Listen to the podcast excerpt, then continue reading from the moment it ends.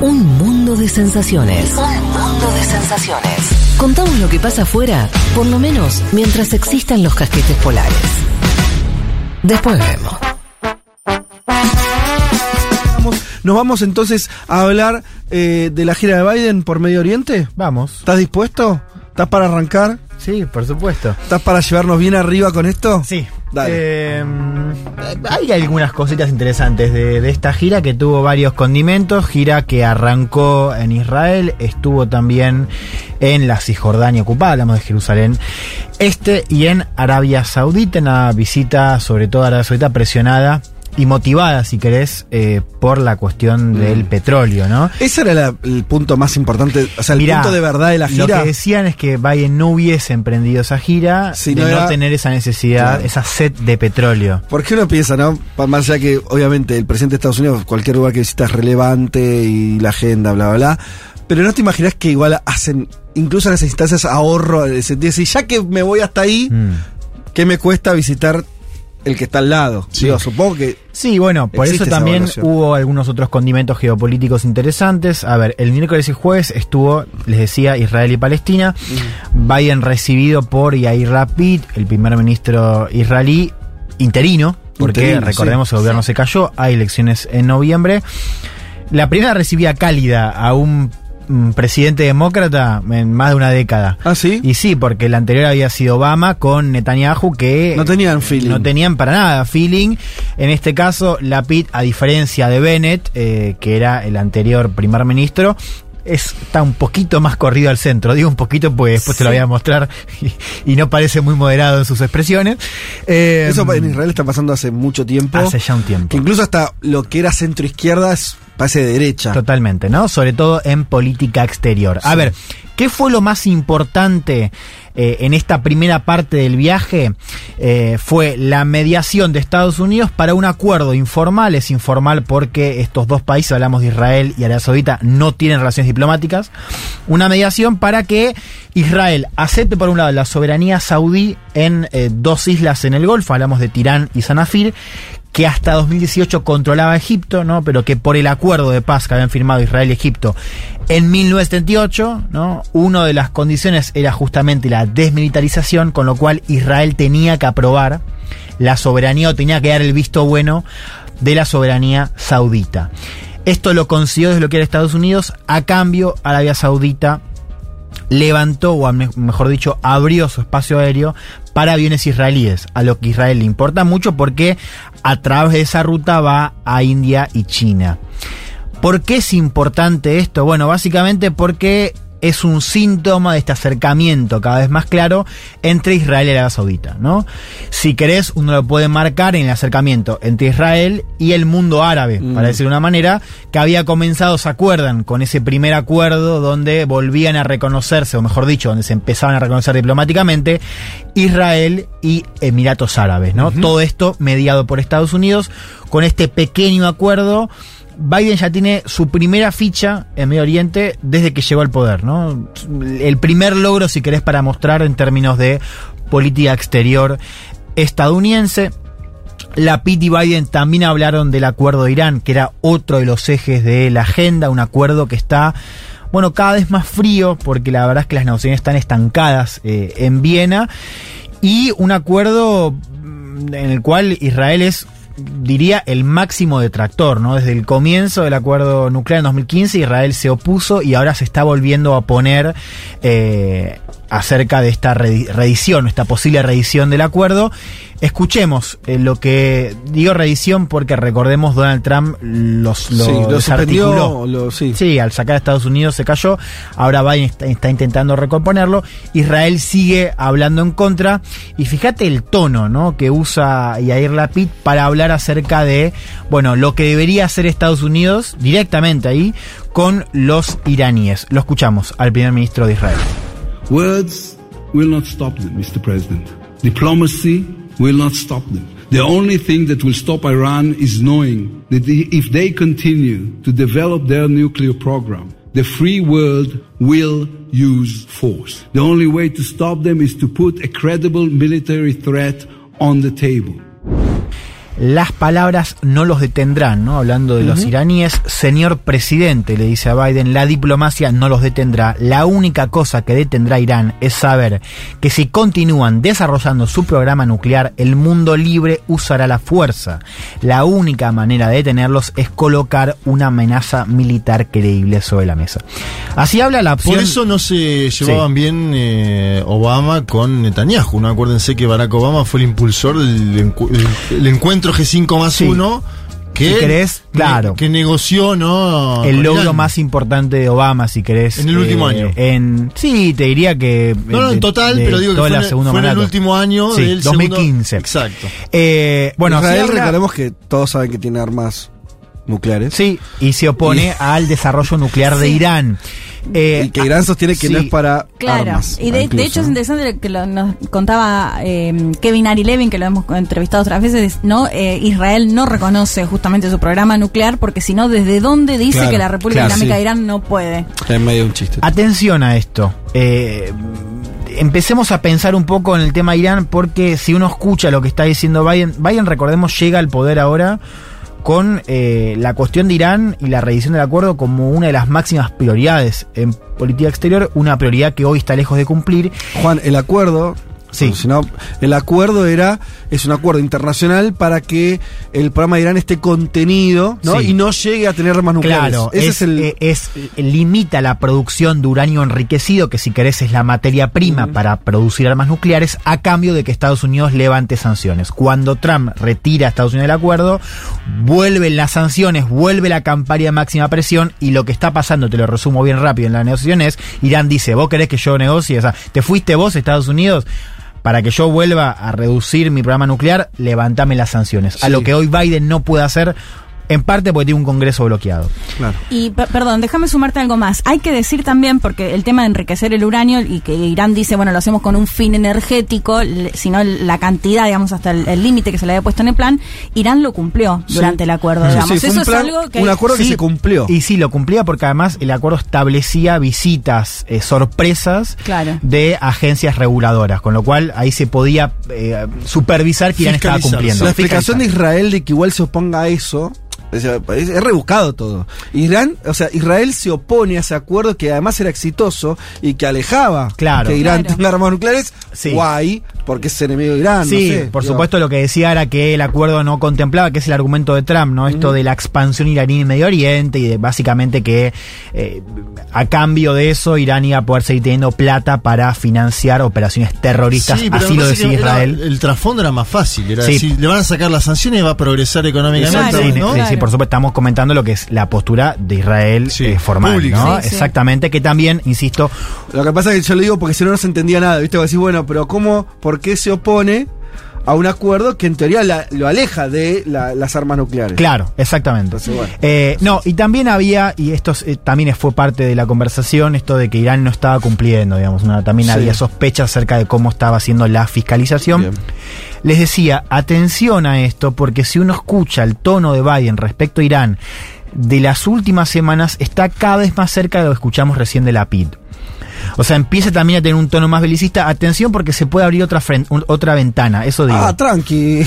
O sea, atención a es- Irán porque por ahora el discurso de Estados Unidos Sí. es más contenido, Sí. ¿no? Por esto de volver a la, al- a la ecuación del acuerdo.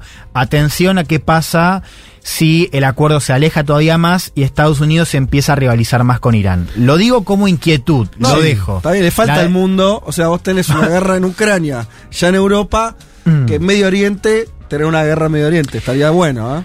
Bien, eh, Mami. sigamos ahí, vamos a, crucemos si querés eh, a Cisjordania, insisto, la parte ocupada, eh, Estado palestino. Estuvo Biden con eh, Mahmoud Abbas, presidente de la Autoridad Nacional de Palestina. Hubo un anuncio muy módico de ayudas económicas. Ajá. Digo módico, es verdad que para Palestina es importante porque implica, por ejemplo, la construcción de hospitales, especialmente en la franja de Gaza, eh, pero digo módico porque básicamente era reeditar lo que Trump había eh, desarticulado en su presidencia, ¿no? Ayudas económicas para que gestione la Autoridad Nacional de Palestina. En todo lo demás no hubo ningún otro tipo de acuerdo, de avance o de promesa, ¿no? De hecho, Abbas le reclamó a Biden que cumpla lo que fueron sus promesas electorales. Por ejemplo, abrir el consulado de Estados Unidos en eh, Jerusalén. Recordemos que durante la presidencia de Trump, ¿no? Trump cambia la embajada, ¿no? De Tel Aviv a Jerusalén. Sacar La a la. embajada, eh, de Estados Unidos en Israel. Claro. Eh, sacar a la OLP, la Organización de Sí. Liberación de Palestina, de su lista de terroristas, algo que también fue eh, eh, concebido en la etapa de Trump, y permitir la apertura de la sede de Palestina en Washington, ¿no? Es Apertura- impresionante lo que avanzó Israel durante el mandato de Trump Es- sí. en sus en sus intereses Sí, nacionales. sí, fue muy- Es o un sea, avance muy no, no sé, en décadas no había avanzado Mm, tanto. me de parece. hecho, también, total, o sea, y, y- y si uno mira lo que cambió eh, Medio Oriente, el tablero, en la época de Trump, fue Mm. notable también. Eh, digo, esto le reclamó Abbas, ¿no? En la reunión con, con Biden. Biden que sigue hablando de la solución de dos estados, ¿no? Eh, es que es un formalismo que es ¿sabes? ¿no? casi- una metáfora, Yo te digo la verdad, poesía. yo te lo digo, hoy es casi una parodia. O sea, que. Biden se junte con Abbas y hable, como vamos a escuchar ahora, de la solución de dos estados, haciendo lo que hace, ¿no? Y recordemos, Trump también hablaba de esa solución cuando él presenta un acuerdo que básicamente le quita casi el 40% del territorio Claro, palestino, claro, ¿no? Pero claro, vos los escuchás y siguen hablando de la solución de dos estados. Así lo decía, por ejemplo, el presidente Biden en su reunión con Mahmoud Abbas. My commitment to that goal of a two state solution has not changed in all these years. Two states along the 1967 lines were mutually agreed to swaps remain the best way to achieve uh, equal measure of security, prosperity, freedom, and democracy for the Palestinians as well as Israelis. The Palestinian people deserve a state of their own that's independent, sovereign, viable, and contiguous. Mi compromiso con aquel objetivo de la solución de dos estados no cambió en todos estos años. Dos estados de acuerdo a las fronteras de 1967 que fueron mutuamente acordadas sigue siendo la mejor manera de lograr una medida equitativa de seguridad, prosperidad, libertad y democracia para los palestinos tanto como para los israelíes, el pueblo palestino merece un Estado propio que sea independiente, soberano, viable y contiguo. Me acabo de dar cuenta que acá eh, la palabra contiguo es un detalle no menor, porque Claro. el, el- lo que, el acuerdo que presenta Trump Mm. es un acuerdo que si uno mira el mapa para, para Palestina no tiene sentido porque está Fragmentado. dividi- como si Sí. fuesen islas Exacto. de tierra divididas por las colonias, las, las llamadas colonias judías que, bueno, con ese acuerdo de alguna manera Estados Unidos legitima Sí, sí. y que ahora en la presidencia de Biden no han cambiado de manera estructural. Un apunte también para entender esto, y esto nos sirve para pensar la cuestión a largo plazo. La causa palestina está cada vez más lejos, no solamente por la oposición de Israel y por, si querés, la pasividad de Estados Unidos. Ajá. Es cada vez más lejos por el mundo árabe también. Ajá. Porque, digamos, lo que estamos. De hecho, cuando se presenta el acuerdo de Trump, ahí hay un silencio bastante elocuente de los líderes de Emiratos Árabes, que ahora ya están eh, eh, comerciando, no solamente comerciando, sino que tienen relaciones diplomáticas con Israel, y de Arabia Saudita. Claro. ¿no? De hecho, si vos me permitís, una de las grandes, de los grandes legados y de cambios de eh, Mohammed bin Salman, que es el príncipe heredero, a diferencia de su padre, Salman, que sí tiene un compromiso más fuerte con la causa palestina, una de las grandes diferencias es que ya bin Salman no la tiene. Con lo sí. cual, a largo plazo hay que pensar y entender que el problema no es solamente Estados Unidos e Israel, es también y cada vez más el mundo árabe, si querés, o países como Arabia Saudita y Emiratos Árabes, lo cual es una mala noticia porque lo que sabemos es que no va a haber ninguna situación de paz y ni hablar de derechos equitativos en Medio Oriente sin una solución. Y, y la propia dos dirigencia estados. palestina, ¿no? Pensaban, Mahmoud Abbas tiene 87 años y todavía no se sabe quién puede llegar a sucederlo, qué pasa ahí, digo, también la propia dirigencia eh, palestina. Exactamente, ¿no? Una autoridad que también está bastante presionada a nivel interno. Podemos, Sí. no sé dónde querés ir, pero me Arabia interesa- Saudita quería ir, pero- Eso, me interesaba, pero podemos hacer foco porque no tenemos mucho tiempo, pero eh, evidentemente contexto de guerra, contexto de escasez eh, energética, contexto de eh, Estados Unidos de lazos hasta con el gobierno de Maduro para aumentar la producción de petróleo. ¿Fue a Bien, buscar petróleo? bien. ¿Se lo dieron o no se lo dieron? No, bueno, interesante. Eh, Porque Arabia Saudita es el principal Claro, eh, ¿no? productor Eh, vos mundial. decías muy bien, ¿no? La guerra cambia un poco. Digo, Maduro era un tirano dictador, pero Sí. a la hora de haber, eh, reabrir conversaciones por Chevron, la producción de Chevron Sí. en Venezuela, pasó. Algo similar, o si- no similar, porque el caso de Arabia es más importante por la dimensión de producción, está pasando ahora, ¿no? Recordemos, Biden muy crítico con Mohammed bin Salman por el asesinato que contó Leti hace unas Sí. semanas, asesinato al periodista Jamal eh, Khashoggi. Biden había prometido recalibrar la relación, convertir a Bin Salman en un paria, ¿no? Y ahora, bueno, vuelve a, para pedirle petróleo. ¿Qué es lo importante?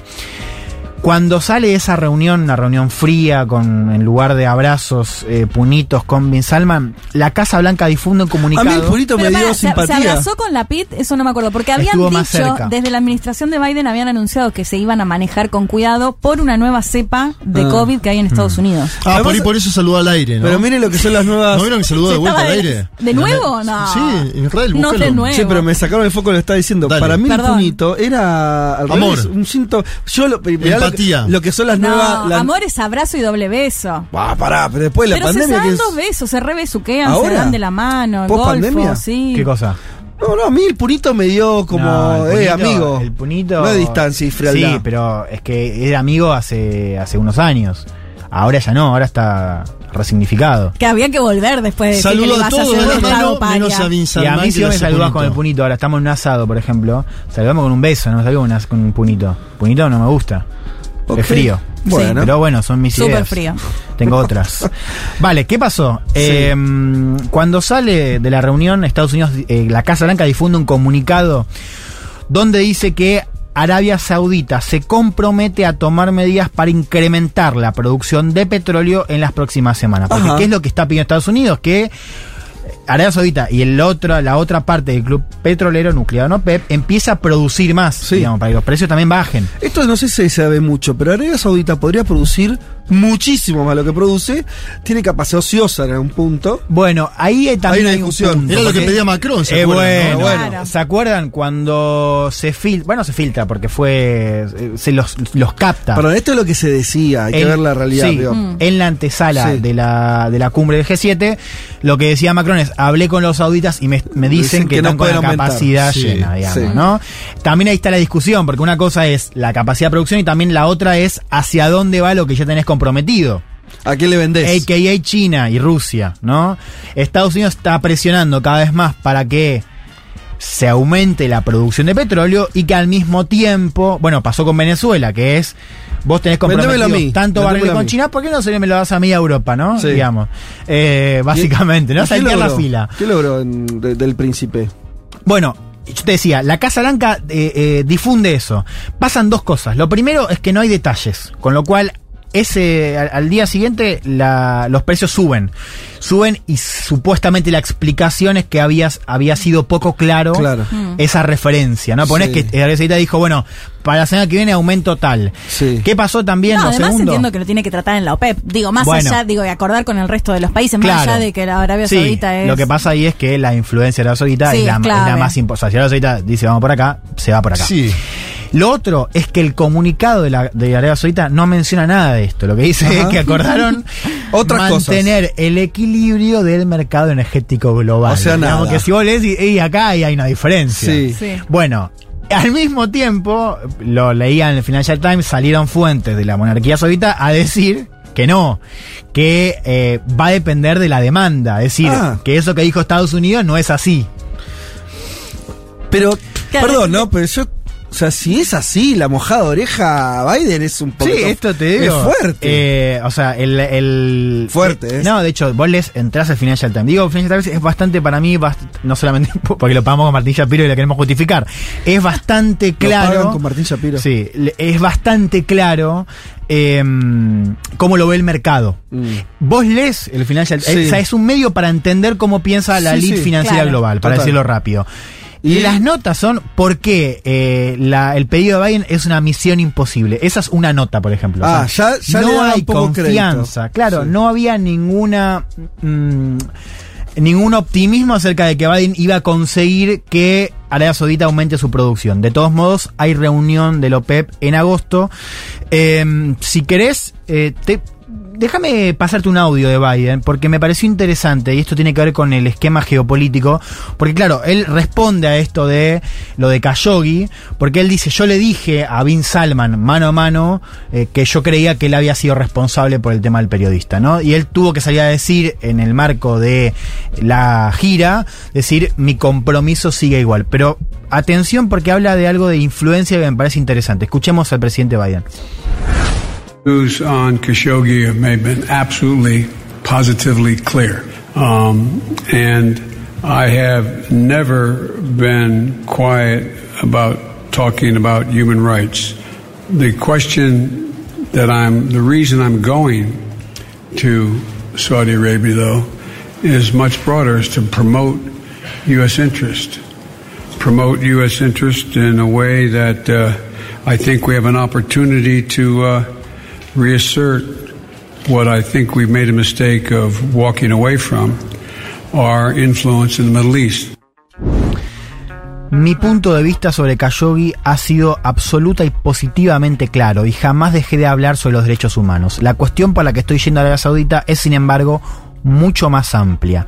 Promover los intereses de Estados Unidos. Promover el interés de una manera en la que pienso tenemos una oportunidad de restablecer aquello que considero fue un error abandonar. Lo dijo como el orto, pero lo dijo así. y cierra la influencia en Medio Oriente. ¿Por qué me parece interesante? Porque hablar, él está reconociendo que eh, se perdió la influencia de Estados Unidos en Medio Oriente. Sí. Que en realidad, digo, si vos prestás atención a la cuestión geopolítica, Estados Unidos hace, hace ya mucho tiempo que se quiere ir de Medio Oriente. Sí. Que fue un poco lo que termina consiguiendo Trump, que es el pivot geográfico de la política exterior, que es que pasa de Medio Oriente a Europa hacia Asia-Pacífico, ¿no? Para contener a China. ¿Por qué digo esto? Lo digo rápido, pero el yo lo que te contaba es que Estados Unidos está mediando ya hace mucho tiempo para que básicamente los que antes se llaman mal, vamos a decir Israel y los del mundo árabe, empiecen a hablar entre ellos, ¿no? Entonces es básicamente, dicho rápido, yo me voy, lo dejo ustedes a cargo. O sea, Sí. yo me ocupo de que ustedes empiecen a hablar, Sí. ¿no? Por ejemplo, Sobre contra Irán. Arabia Saudita e Israel contra el resto igual. Claro, contra sobre Sí. todo Irán. Eh, entonces, hay una. De hecho, Biden también de una manera forma parte. Por eso es raro que él diga de esta manera la influencia perdida en, en Medio Oriente. Mm. Porque ahí queda flotando la idea de a qué se refiere con recuperar la influencia. Digo, si, va- si está pensando algo diferente o si simplemente es, qué sé yo, un gaff o, o algo que dice y no tiene mucho sentido. Eh, digamos, como que no hay quizás un. No fue un comentario tan importante en términos de nueva estrategia, pero me pareció bastante llamativo eso. Bueno, cierro con esto. Acá termina la gira de, de Biden. Lo más importante que fue petróleo, no lo consigue, pero sí nos sirve como síntoma para pensar el peso cada vez menor de la causa palestina. En todo Medio Oriente, también en el mundo árabe. La cuestión de Irán, que puede empezar a ser una ventana de preocupación más belicista en el corto plazo.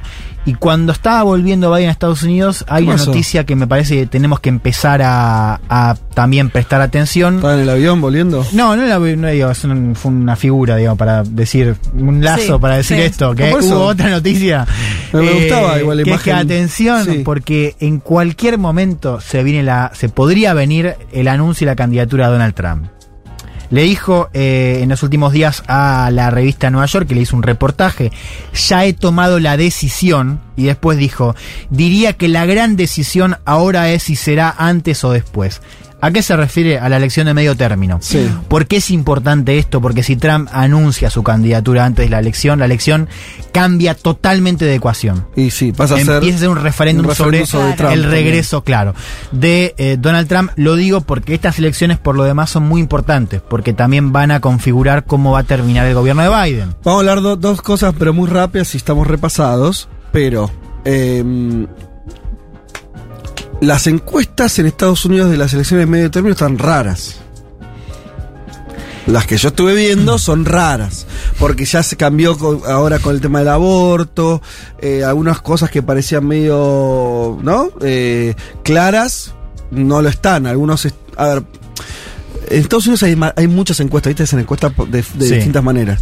Una, que no es predictiva del voto, pero dice, por ejemplo, que en estados donde la cuestión del aborto no era fundamental, se volvió fundamental. Sí. Y esto te puede ser un indicio de cómo vote la. Se puede dar un, un- un cambio de tendencia Sí. electoral. Y es lo que están buscando los demócratas, Sí, ¿no? sí, Fuertemente. Total. Al mismo tiempo, lo de Trump lo tengo que ver como una señal de fortaleza de los republicanos o de relativa debilidad y el tipo dice, bueno, por ahí adelanto mi candidatura para reforzar un voto. No sé, pero pregunto. Eh, no, el, el voto contra los demócratas no lo refuerza. Lo que eh, eh, Trump tiene más eh, más importancia en las primarias republicanas. Ajá. O sea, eh, en, en definir candidaturas en estados conservadores, donde ahí en general la opción que elige Trump o que está más cerca de Trump tiene en las bases republicanas más impulso que las candidaturas moderadas, entre comillas. Pero las internas, ¿cuándo son? Republicano. No, o sea, vos tenés ahí la definición. Pasa que también depende mucho, o sea, hay zonas donde compiten... eh, Ya se están dando igual, claro. ¿no? En- depende de los las, estados. las primarias vienen ya hace creo que dos años. Claro. Eh, y la- Se van eh, hay- resolviendo paulatinamente. Claro. Sí. No, ¿Vos decís que, para, para, para. ¿Vos decís que lo de Trump no tiene que ver entonces con la elección de medio término? No. no, no, sí tiene que ver, pero digamos, lo que te digo es, depende mucho del Estado. Es muy difícil Sí. en las elecciones medio término decir, o sea, lo que a, a un candidato podría perjudicarlo en un Estado quizás un poco más moderado, en otro Estado más Sí. conservador, el, em- el impulso de Trump es eh, más significativo. Eso a niveles de estados.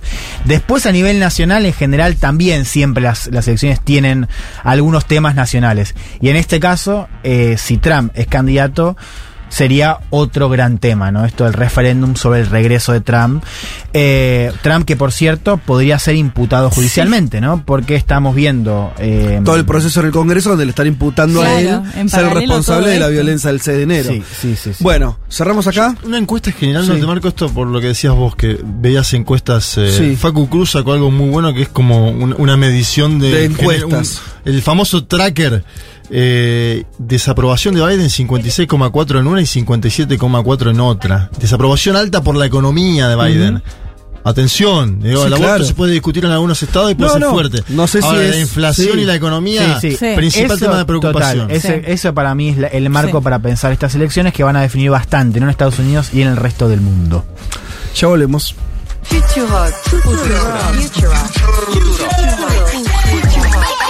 rock, to rock, to rock.